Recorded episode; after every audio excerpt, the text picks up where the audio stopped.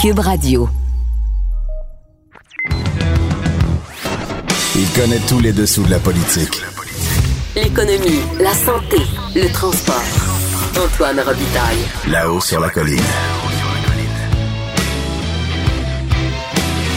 Cube Radio. Bon mercredi d'été instantané. Aujourd'hui, à la haut sur la colline en quarantaine, dans le cadre de notre tournoi des premiers ministres, on discute de l'ère Tachereau avec Sophie Imbeau. L'historienne admet qu'à part la corruption et le favoritisme, l'histoire n'est pas tendre pour ce 14e premier ministre, lequel est resté tout de même 16 ans en poste. Ça veut dire là, 5816 jours précisément. Elle nous fait voir d'autres dimensions de son long passage au pouvoir, notamment des aspects progressistes. Ensuite, on s'entretient avec le biographe du 28e premier ministre du Québec, soit Bernard Landry.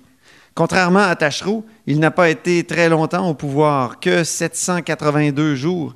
Et il est davantage reconnu comme euh, ministre, et pour son action comme ministre, et aussi défenseur dans, l'espace public du libre-échange. Mais comme premier ministre, il a eu au moins le temps de conclure ce qui a été appelé la paix des braves avec les cris. Là-haut sur la colline. La politique autrement dit. Cube Radio. Au bout du fil, il y a Sophie Imbeau. Bonjour. Bonjour Antoine. Sophie est historienne et éditrice. Elle est conseillère littéraire aussi euh, au Boréal. Donc, Sophie, parlons de Louis-Alexandre Tachereau, 14e Oui. premier ministre du Québec. C'est le deuxième euh, que, en termes de, de- dans le palmarès des, des premiers ministres qui sont restés le plus longtemps au pouvoir, après Maurice Duplessis. Euh, mais tout ce qu'on retient de lui, c'est corruption, favoritisme. Euh, Oui. Pourquoi d'abord? Puis ensuite, C'est est-ce que c'est est-ce que c'est pas un peu euh, occulter certains aspects de, de cette époque-là qui est quand même importante? C'est les années 20. Là. Oui, tout d'abord, Louis-Alexandre Tachereau, c'est un de mes premiers premiers ministres euh, pré- préférés, euh, après euh, Duplessis, bien sûr, et Chauveau, que j'aime beaucoup. Donc, c'est un premier ministre auquel je m'intéresse plus particulièrement avec la, sa chute spectaculaire là, en 1936. euh, la mémoire populaire s'en rappelle justement avec la fabuleuse série Duplessis de Denis Arcan où on peut voir euh, le comité des comptes publics où euh, Duplessis passe au crible en fait le gouvernement de, Tachereau.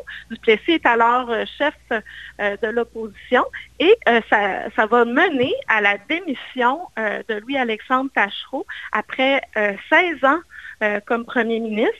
Donc, c'est du jamais vu aussi dans l'histoire euh, du Québec qu'un gouvernement majoritaire euh, démissionne par Ah la oui. pression de l'opposition. Donc, ça, ça, ça, sa fin euh, a un peu occulté euh, justement toutes les mesures euh, qu'il a mis en place euh, lorsqu'il était au pouvoir. là. Je pense euh, ses premières mesures. euh, Mais, mais d'abord, juste pour euh, finir sur corruption et favoritisme, encore au Parlement, aujourd'hui, on est en 2020, on, on parle, quand on dit par exemple les culottes à Vautrin, ça veut dire quelque chose. ah oui, Et c'est donc c'est très fort. Puis l'autre affaire, il faut que tu nous parles de sa démission après qu'on ait découvert que son frère Antoine avait mis de l'argent public dans son compte privé? Ben, son frère Antoine, en fait, la famille Tachereau est une grande famille dans l'histoire du Québec. Ils sont toujours au pouvoir depuis la Nouvelle-France. Ils sont au gouvernement, ce sont des juges aussi, un évêque dans la famille. Euh, et Antoine Tachereau est comptable de l'Assemblée législative pendant que son frère est premier ministre et procureur euh, général de la province de Québec. Donc, euh, c'est assez euh, particulier. C'est gratiné. pour, euh, pour nos yeux d'aujourd'hui.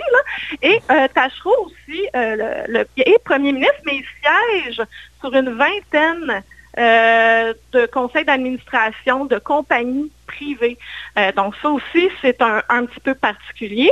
Euh, donc, le comité des comptes publics du Plessis va, va vraiment marteler là-dessus sur euh, un peu euh, la corruption familiale, là, si on veut, Oui. euh, parce que Antoine Tachereau est comptable de l'Assemblée législative et il va déposer l'argent de la province dans juste les banques où son fils est gérant.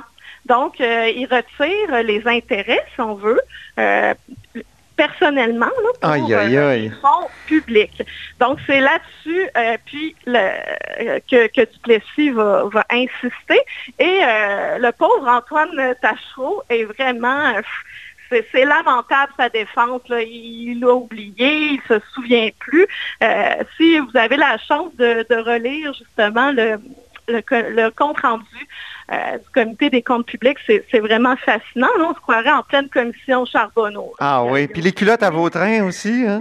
Les culottes à Vautrin, on peut voir ça justement dans le dans la série Duplessis. Ça commence comme ça. Euh, euh, Vautrin est ministre de la colonisation et il a payé euh, des vêtements euh, de pêche et des, ces fameuses breeches, là, des, des pantalons de, de bûcheron, avec les fonds euh, de la province. Donc, euh, ça, c'est ça aussi, ça fait image là, Oui, pour la ça. population. Une population qui se débat euh, avec un taux de chômage alarmant. C'est la misère. Le taux de chômage en 36 est de 26% au Canada, imaginez. Ah oui, c'est la Grande Dépression. là. C'est la Grande Dépression à la, de la, chute de la bourse en 1929. Les années 30, euh, ce sont des années de, c'est justement, de Grande Dépression. Euh, et euh, Tachereau doit se débattre avec ça. Il doit, il doit mettre en place des mesures exceptionnelles pour une situation que le Québec n'a jamais connue. Quelque chose que je trouve intéressant euh, du gouvernement Tachereau, euh, on l'oublie souvent, mais quand on va à la SAQ, la Société des alcools, euh, ben, ça a été mis en place par Tachereau, la commission des liqueurs en 1920. Je pense que ça fait 100 ans d'ailleurs cette année. Ah oui. Oui. Je sais pas s'il va y avoir un livre. ah, de- j'imagine. J'y avais pensé. Mais le temps m'a manqué. Le temps m'a manqué. Euh, parce que c'est fabuleux. Là aussi, il y, a un comité des comptes publics euh, en 1924 qui va s'attarder euh, justement à la fameuse commission liqueurs, mais l'opposition n'est pas assez forte pour faire tomber le, gouvernement comme ça va être le cas en 1936. Et puis, une deuxième loi sur laquelle j'aimerais beaucoup insister, Oui. euh, c'est la loi d'assistance publique euh, 1921. Euh, là, le gouvernement va s'ingérer, si on veut, dans un domaine de compétences euh, réservé à l'Église. Euh, donc, euh, s'occuper des pauvres et des démunis. Oui. En fait, euh, cette loi-là est super intéressante parce que c'est un contexte aussi de, de grandes maladies. C'est la tuberculose là, qui est endémique. Oui, Ça oui. coûte cher euh, de se faire hospitaliser et d'avoir des soins. Donc, euh, cette loi-là, c'est un partage, si on veut, des coûts euh, d'hospitalisation entre les institutions, les municipalités et le gouvernement du Québec. Ça, Mhm. ça va soulever un tollé auprès de certains évêques, là, dont, dont, l'évêque de Chicoutimi et de Trois-Rivières, et même Henri Bourassa euh, du Devoir euh, s'insurge contre, euh, contre cette, euh, cette entrée, si on veut, dans un une sphère euh, de compétences euh, qui n'est pas étatique. là. Ah bon? oui, donc ça, euh, j'aime le rappeler au public. Donc, il y a un petit côté progressiste à l'ère Tachereau qu'on Oui. ne soupçonne pas du haut de nos 2020 euh, amnésiques. Non, c'est ça. On a oublié euh, son, son gouvernement. Euh, D'ailleurs, euh, si on va à Sainte-Marie-de-Beauce, hein, euh, moi qui s'intéresse au patrimoine euh, immobilier et bâti, ben, le, le manoir de l'oncle de Louis-Alexandre Tachereau ben, est à l'abandon, Ah oui. littéralement. Euh, Ben, à Sainte-Marie-de-Beauce, c'est c'est- une un- catastrophe euh, pat- patrimoniale actuellement. On est en train de démolir chaque maison qui date, qui, qui est, bon, je sais que c'est pour des raisons de territoire inondé, là, mais Oui. quand même, c'est, Mais quand même. quand- c'est horrible.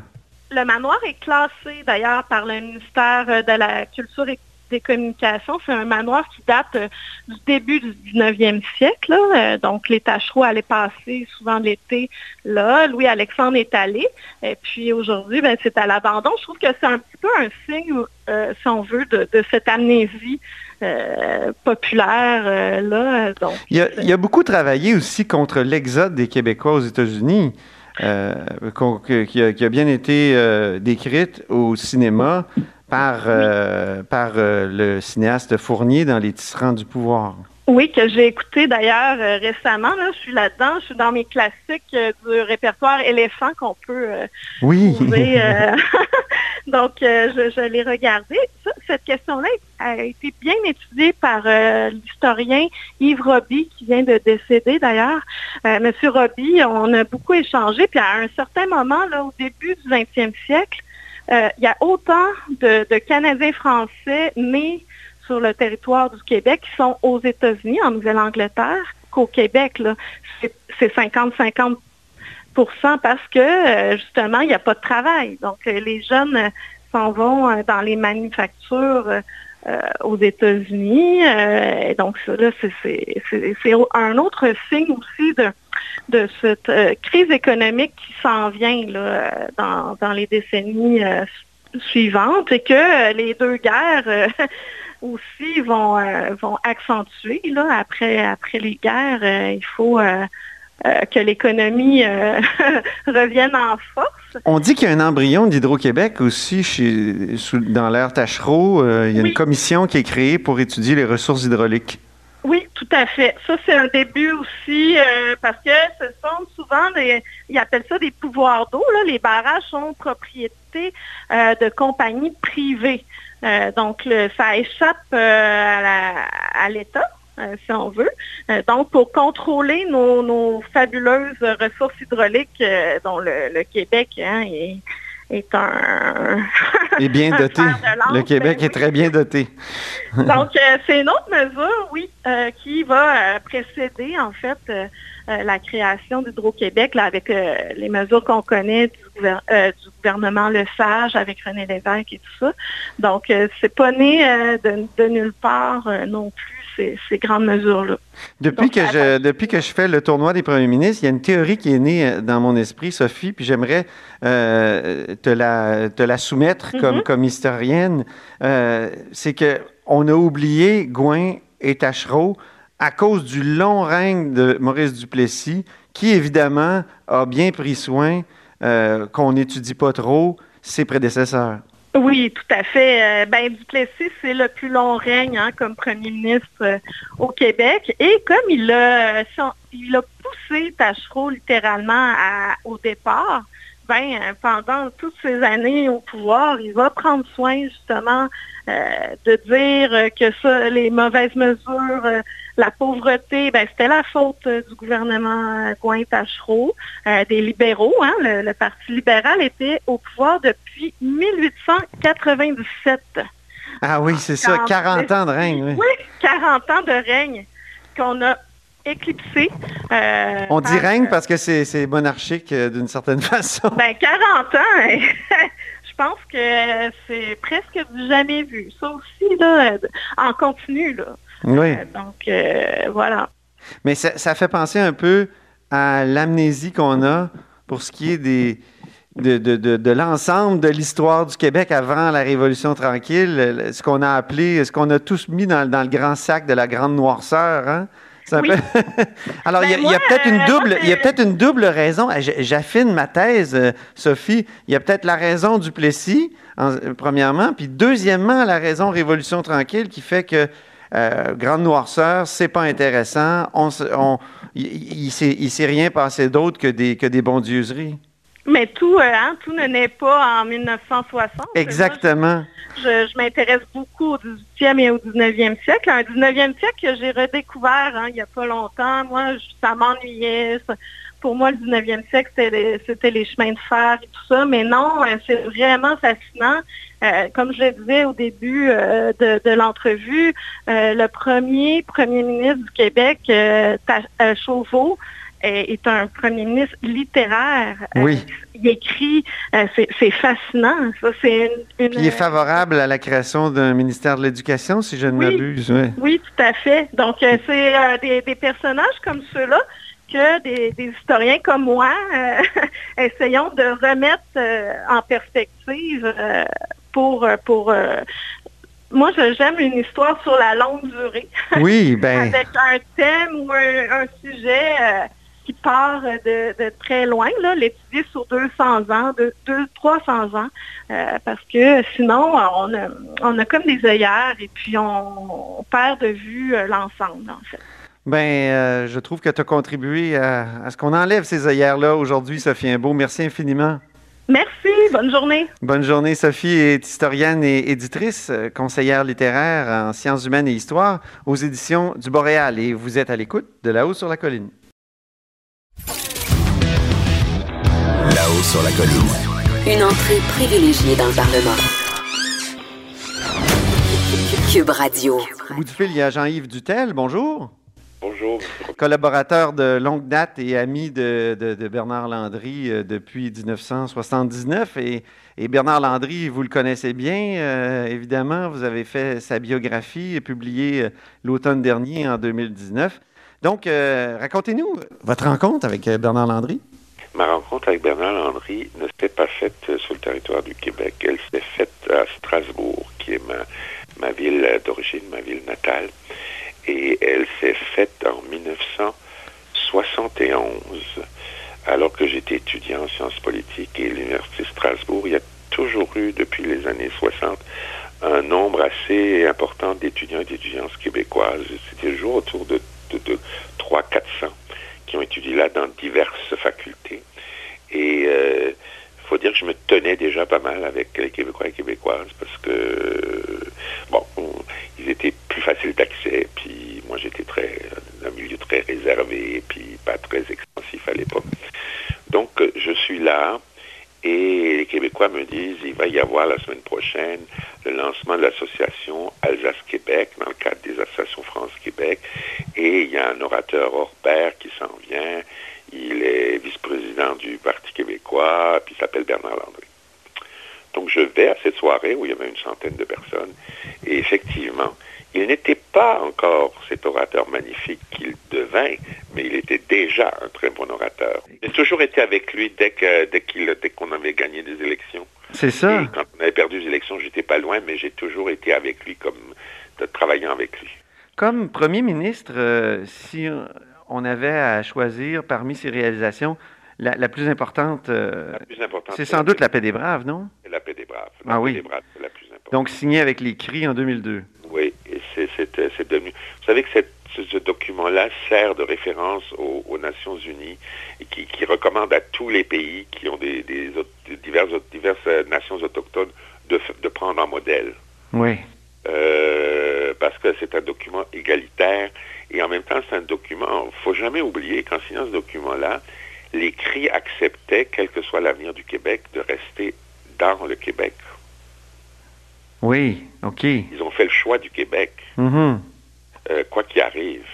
Et donc, il y, a tout l'élément socio-économique qui, qui, est important là-dedans, mais il y a l'élément politique qui est extrêmement important. Quand on se rappelle des années auparavant, quand Mathieu Coulcon était chef, qu'il criait à la séparation des cris du, du, Québec si le Québec devenait souverain. Ben oui. Si le, Canada est divisible, le Québec l'est aussi, euh, oui. disait-il. Malheureusement, c'est, euh, et le chef, grand chef Ted Moses me l'a, et, me l'a encore répété, quand ça avait été signé, euh, avec Bernard, on avait mis. Il y a, une personne qu'il ne faut pas oublier là-dedans, David Payne, qui était député du Parti québécois, a énormément travaillé là-dessus. OK?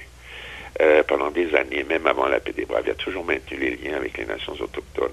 Il avait, dès 1983, fait un rapport sur la Basse-Côte-Nord, etc. Donc David a été une cheville ouvrière là-dedans. Et, euh, et on allait l'avant, une fois que c'était signé, les CRI étaient d'accord pour faire la promotion de ce genre d'accord-là auprès des autres nations. Et on avait établi un plan, malheureusement, l'élection de 2003 y a mis fin, puis Charest et les libéraux ne l'ont jamais, jamais repris.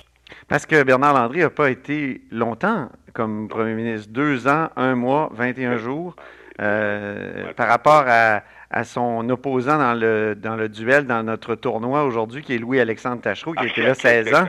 Euh, c'est la disproportion est impressionnante. Là. Et j'ai l'impression de ce que je connais de Tachereau que ses réalisations je ne suis pas sûr qu'elles équivalent celles de Bernard Landry. Ah oui, comme Premier ministre Oui. Euh, pourquoi? Ben, ce que je sais dans mon histoire de Tachereau, c'est c'est quand même toute la période du patronage, là, hein, Ouais. euh, qui, qui, qui a ancré pour moi, et c'est mon opinion, qui a définitivement ancré le Parti libéral dans, dans, dans tout ça pour des décennies, et puis euh, je me demande si c'est terminé. Euh, peut-être peut, peut-être là, mais que ça n'était pas terminé ni sous Charest. Ah, il faut pas oublier quand même qu'il y a eu la période de La Palme où le Parti Oui. libéral était assez propre. Oui, Le oui, Sage oui. aussi. Le- le- le- C'était redevenu avec Jean Lesage, oui. Ça, ça, ça, oui, Mais La Palme vrai. avant. Mais pour, pour Bernard Landry, la- la- je me souviens qu'il disait souvent mon ennemi personnel. J'ai fait du chômage mon ennemi personnel. Voilà. Et la deuxième réalisation, quand même, c'est qu'il a ramené euh, le chômage à, à- à 8, quand il a quitté le pouvoir, le chômage était à 8,6% On se rappelle que euh, on partait de 12-13% hein, dans les ça. années 98-99. Et il a réussi à ramener à 8,6% C'est une vraie obsession. C'est une vraie obsession. Il se promenait dans le Québec pour annoncer deux emplois, parfois, et parfois 50 et parfois 100. Puis on, lui disait, mais, mais M. Landry, pourquoi y aller pour, pourquoi aller à cette île pour deux emplois? Il dit, j'irai même pour un. Ah oui. La Alors, Gaspésie aussi, le- les éoliennes en Gaspésie, on peut dire que c'est un de. un- une- Des sons. Et on lui reproche Gaspésia, on ne devrait pas euh, demander aux gens de, de- de- du coin, on ne devrait jamais reprocher Gaspésia. ça a quand même été un dérapage important, la Gaspésia, non? Et ben, si on lit mon livre, ce n'est pas, ce pas un dérapage. Quand le Parti québécois a perdu le pouvoir en 2003 et la SGF, il n'y avait pas une scène de dépassement dans le projet de Gaspésia. Ça s'est morpionné, si je puis dire, dans les 11 mois qui ont suivi, parce que plus personne n'a tenu les, les cordons de la bourse. Mhm. Plus personne n'a tourné les cord- cordons de la bourse. Euh, Le rapport du, du- de l'ancien juge euh, Le Sage était quand même euh, ouais, mais moi, je, accablant, non? je conteste pas mal ce rapport-là, comme, comme, comme Claude Blanchette le conteste, comme Bernard le contestait. Je veux dire, euh, euh, euh, mais évidemment, ça dépend de l'idé- l'idéologie dans laquelle on se place. Euh, si on est euh, libéral dans le premier sens du terme, si on est non interventionniste, la Gaspésie est une erreur, évidemment. Mais si on regarde euh, le taux de chômage, si on regarde la désolation économique qu'a connue la Gaspésie, ce projet-là était totalement viable. Un projet de retransformation d'une usine était totalement viable. Et même s'il fallait y injecter des sommes assez, assez, assez importantes, moi je... je, je- je- Avait-il des regrets quand- de, de, de, Sur la Gaspésie, de choses qu'il n'avait pas faites quand il était euh, Ah, oui, au pouvoir oui, ou qu'il n'a oui, pas eu le temps de faire? Et quels euh, étaient ses regrets? Ben, on en parle en plein, là, parce que, rappelez-vous, son, son- le budget que Pauline a, dépo- a déposé, il y avait eu un début, début dans le dernier budget Landry en, 80 en, en- en- en 2000, euh, mais le budget que Pauline a amené après, c'était, je ne sais plus de quelle augmentation, mais on augmentait très fortement euh, les, les- l'argent pour les soins à domicile pour les personnes âgées.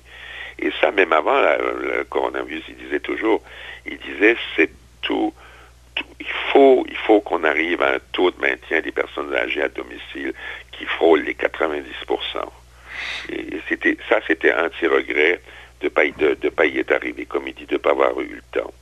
Euh, un regret là-dessus. Bien sûr, le regret fondamental, c'est de ne pas avoir pu faire un autre référendum parce qu'on ne le pensait pas gagnable. Ah oui, on oubliait presque la souveraineté avec tout ça. Mais ça, c'est son, son regret. Comme dit Chantal Renaud, je veux dire, c'est ça qui l'a, qui l'a accompagné vers la mort, ok? Euh, petit à petit. Donc, ça, c'est son, son, son...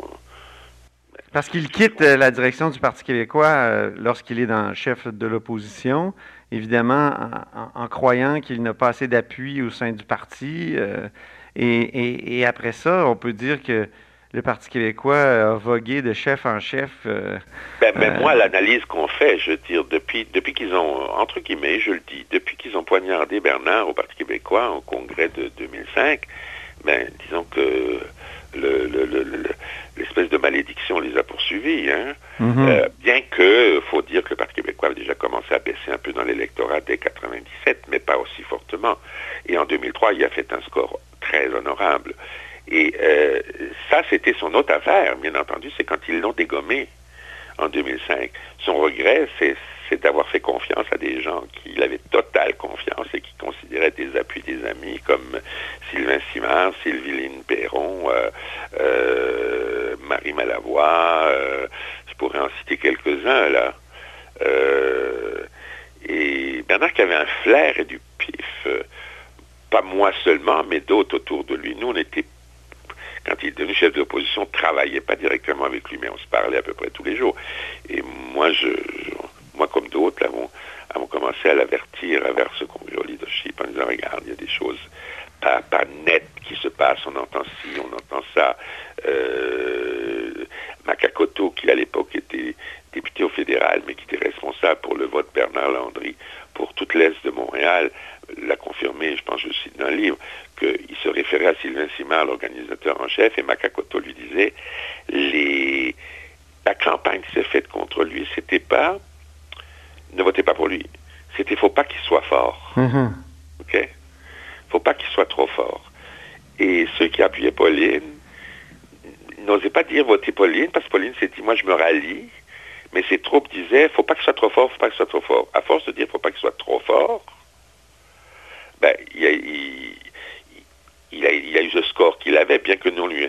Si on a vu le temps, ce score-là était tout à fait honorable. Mais ça, c'est Bernard. Et puis, mais il avait dit publiquement qu'il faudrait au moins la même chose que Lucien, etc.